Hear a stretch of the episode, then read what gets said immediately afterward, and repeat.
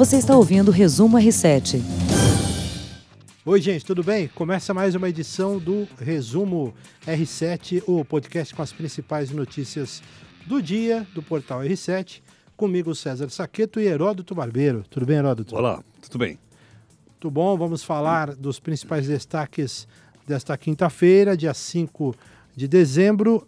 Heródoto e ouvintes, queria começar falando de uma notícia da economia. A produção de veículos recuou 7,1% em relação a um ano atrás, de acordo com dados da Anfávia, que é a Associação Nacional dos Fabricantes de Veículos Automotores.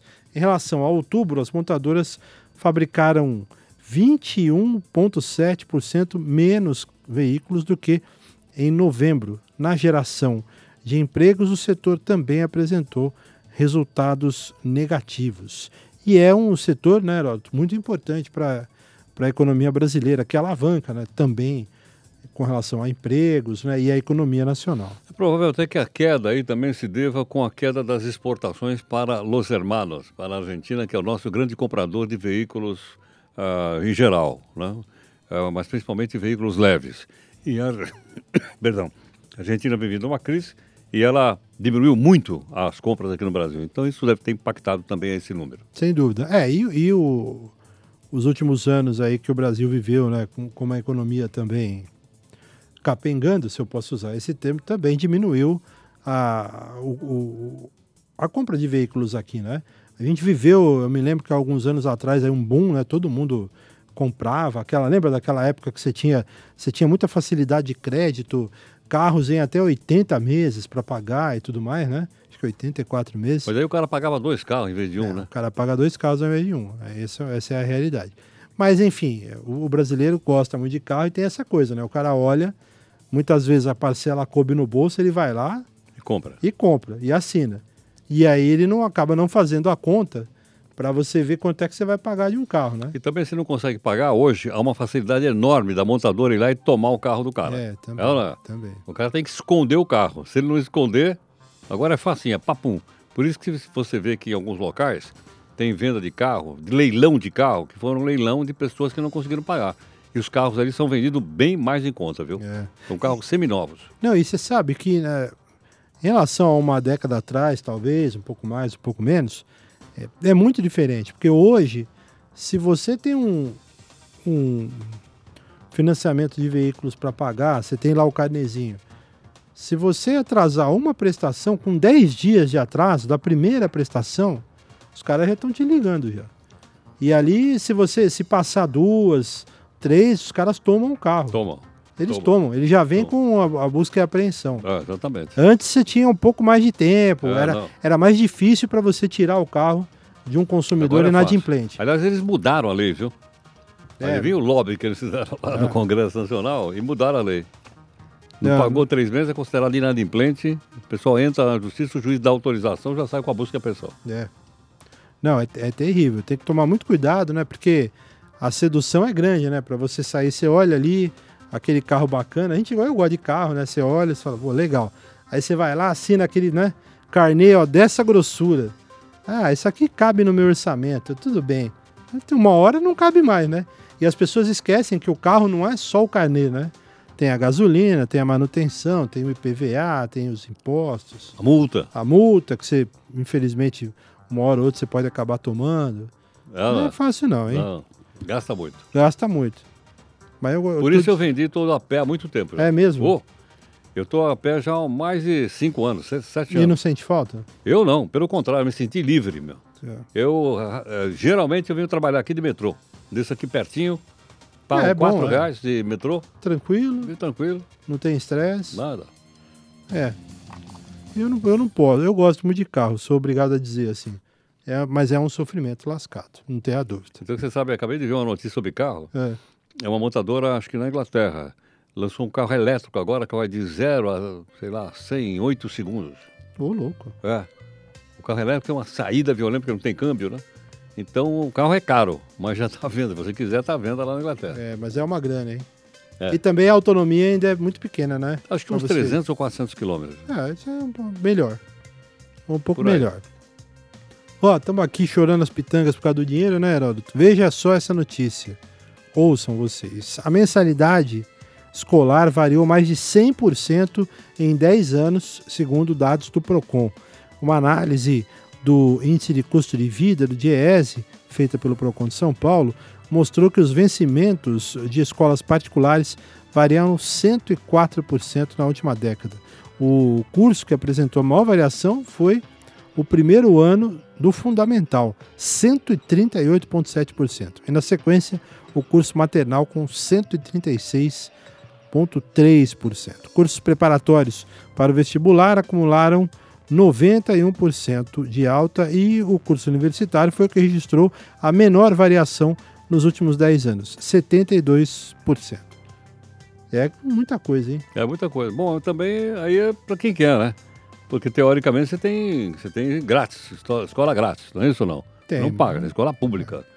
Agora, quiser colocar numa escola privada, tem que pagar. É, é que infelizmente no Brasil a gente já sabe que a escola pública é problemática, né? Principalmente uh, escolas de, de, ensino fundamental, ensino médio, as escolas da, da, das prefeituras e do, do estado, né? Não tem mais a mesma qualidade que tinham, sei lá, algumas décadas atrás, aí, talvez três décadas, não sei, aí já eu é, chutando aqui. Por, não, Mas não, acho que aí. por aí, né? Por aí, por aí.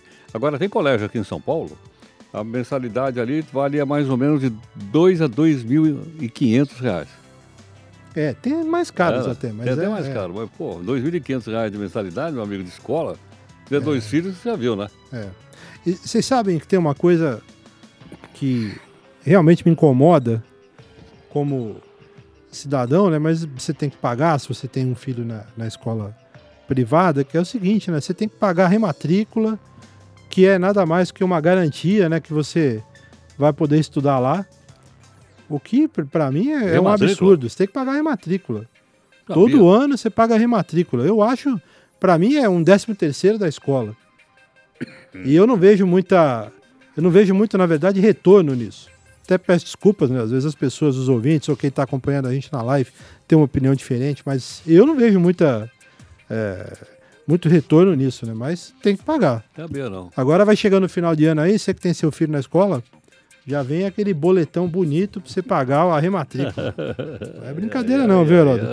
É. Falar em educação, para a gente chegar, complementar o assunto aqui, reitores de universidades cobraram o ministro da Educação para que prove aquela história das plantações de maconha. A Andifes, que é a Associação Nacional dos Dirigentes das Instituições Federais de Ensino Superior, pediu à Justiça que o ministro Abraham Weintraub prove declarações recentes de que há crimes de produção de drogas e plantações de ervas em é, universidades. É maconha? É. Maconha. É maconha.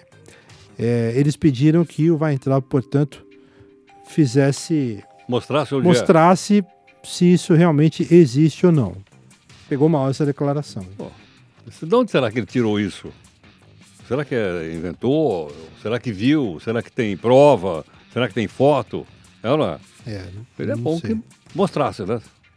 Não, e criou um, um, constrangimento, porque você vê, essa declaração já tem algum tempo e o, e o assunto não acabou, né? Você vê que está sendo alimentado, né? Quer dizer, não, é incomodou é que... muito a categoria, né? Não, concordo, mas há também uma oposição forte contra ele nas universidades federais, fortíssima contra ele. Também por causa do corte de verbas. Também, mas não, não, as verbas Tem voltaram. Isso? As verbas é verdade. voltaram, certo ou não? Ele cortou, ele eh, contingenciou, mas devolveu tudo. Devolveu. Pagou tudo.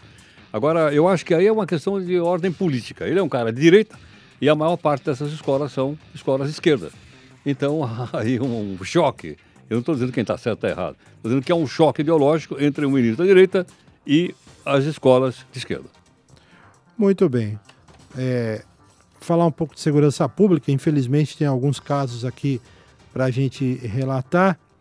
O, no Rio de Janeiro, um humorista e outros três homens morreram em uma operação policial na zona norte da cidade. Diego de Farias Pinto, que era conhecido como Bonitinho, é um rapaz né, que ficou conhecido nas redes sociais, torcedor do Flamengo, acabou surpreendido num tiroteio quando saía de uma apresentação no morro do Dende e outras três pessoas Mas era o morreram Um tiroteio entre, entre Me- militares e, Me parece que sim. e bandidos? E acabou preso. E Ah. acabou morto. Caramba. Mais uma operação da polícia que termina em tragédia no Rio de Janeiro. Mas olha, eu acho que no caso específico do Rio de Janeiro, a gente precisa pensar o seguinte: aquilo é uma guerra civil, pô. É ou não é? Aque- Aquilo é uma guerra civil.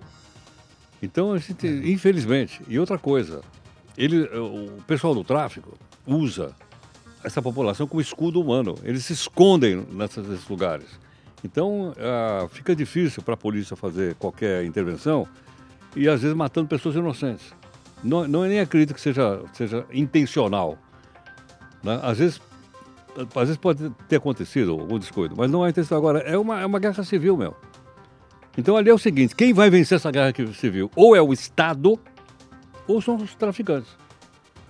A situação do Rio é Olha, calamitosa. guerra, aquilo é uma guerra civil. A situação lá é, é realmente é, é muito Eu me lembro difícil. quando eles, eles, eles colocaram aquela primeira UPP, Unidade de, De polícia pacificadora. Então, eles hastearam a bandeira do Brasil no topo do morro, como se eles tivessem tomado o morro. O morro estava na. Entendeu? Quando uma guerra você não vai e coloca a bandeira. Eu fiquei, caramba, meu, olha só. Eles tomaram aquilo como se fosse um inimigo, né, que era representado lá pelos. Agora acho também, viu, Haroldo? Tu estava aqui, queria a sua opinião sobre o assunto. Acho que teve também um sentimento meio utópico da população quando teve aquela, aquela grande operação em 2010, se não me engano, né, que o complexo do Alemão foi é, totalmente ocupado pelas forças do Estado e tal. Eu estava vendo assim as pessoas comemorando como se aquilo fosse uma vitória definitiva do Estado sobre o tráfico, né? Mas aí eu ficava olhando e falei, gente, mas esse pessoal está fugindo, mas eles não vão evaporar da face da terra, né? Eles estão em algum lugar e depois vão voltar para as atividades dele. Então, fiquei com essa sensação, né? Que todo mundo achou que o problema estava resolvido. E depois eles migraram, foram para outras cidades, outros locais, enfim. Estão lá. E estão lá. Estão lá. E, voltaram com para aqueles fuzil, hein? também. Armados de fuzil, que é uma arma de guerra. Sim, É, não é? Fuzil não é uma arma de defesa. Fuzil é uma arma militar, é uma arma de guerra. é uma arma de combate. O, falar nisso, aqui em São Paulo, a ouvidoria da polícia está solicitando investigações sobre a atuação da PM em outros três bailes funk na capital e na Grande São Paulo que terminaram com pessoas feridas e mortas. A gente lembra que no domingo passado em Paraisópolis, nove jovens que estavam no baile da 17 morreram. A possibilidade de terem sido pisoteados né, depois de uma ação da Polícia Militar no local. O ouvidor Benedito Mariano vê indícios de excesso no comportamento dos agentes eh, em casos na comunidade de Heliópolis, no mesmo dia da tragédia lá em Paraisópolis, também eh, em Guaianazes, em novembro passado, e em Guarulhos, há um ano. A Secretaria da Segurança Pública de São Paulo diz que as ocorrências estão sendo investigadas. Queria colocar dois adendos a esse assunto. Eh, o primeiro deles, o governador de São Paulo, em entrevista coletiva, hoje ele já admitiu que é, é preciso se rever o procedimento da PM, se mostrou chocado com as imagens que viu da violência policial né, nas comunidades aqui e disse que vai rever o procedimento. E, um- e um outro dado que eu não sei se a gente falou anteriormente, o ministro da Segurança Pública e da Justiça, o Sérgio Moro, ele fez uma crítica a ação da Polícia Militar aqui, especificamente sobre Paraisópolis, falou que houve um erro grave operacional, que também tem um impacto né, é, político, na, enfim, em toda essa questão aí, né, Herói? Claro, sem dúvida. Agora, é... Taqueto, tem imagens, né, meu? Como é que você vai dizer? Eu acabei de ver uma imagem agora à tarde, uma, pessoa caída e o policial chutando a pessoa caída no chão. Tem aquela outra imagem do policial atrás de uma coluna, você viu? É, não? Armado vi. com um É, pedaço eu- de é, pau vi. e bate nas pessoas. Pô, pelo amor de Deus, isso- aí não faz parte do protocolo de nenhuma polícia em nenhum lugar do mundo. É, não é? Não, entendeu? Podemos julgar a polícia inteira por alguns, claro, sendo. Mas se alguns que não estão preparados não podem participar de operação como essa. Aliás, eu gostaria de saber o seguinte: quem comandou isso? Até agora não apareceu o comandante. Tem que ter um comandante. É, certo ou não? E são operações diferentes, né? Então, Não tem, mesmo um, tem que ter um. Quem é? Um major? É um capitão? É um tenente coronel? Alguém. Não apareceu o nome de ninguém. Quem é o cara? Esse cidadão tinha que responder. E até agora eu não vejo Ninguém. Aliás, os nomes também dos policiais também não foram divulgados. Não, não, Não, foi, não é? não então foi. fica uma coisa assim, entendeu? Eu acho que tem que ser, tem que ser divulgado. Se o cara não está agindo corretamente, ou treina o cara de novo. Se ele cometer um crime, tem que, ser, tem que responder perante a justiça. Não, não é? E a gente dizer, olha, a polícia tem boas pessoas. Os que não estão bem, ou saem, ou vão ser edu- reeducados.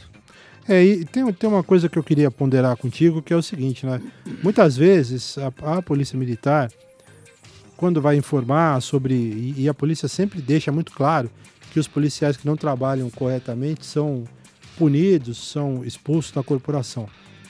Mas, é, além disso tudo, é, esses homens e mulheres, eventualmente, têm que responder criminalmente pelo que Lógico, fizeram. claro. Porque tem imagens ali que são de agressões muito graves Lógico. que podem ter trazido complicações físicas para as pessoas muito Claro. sérias, né?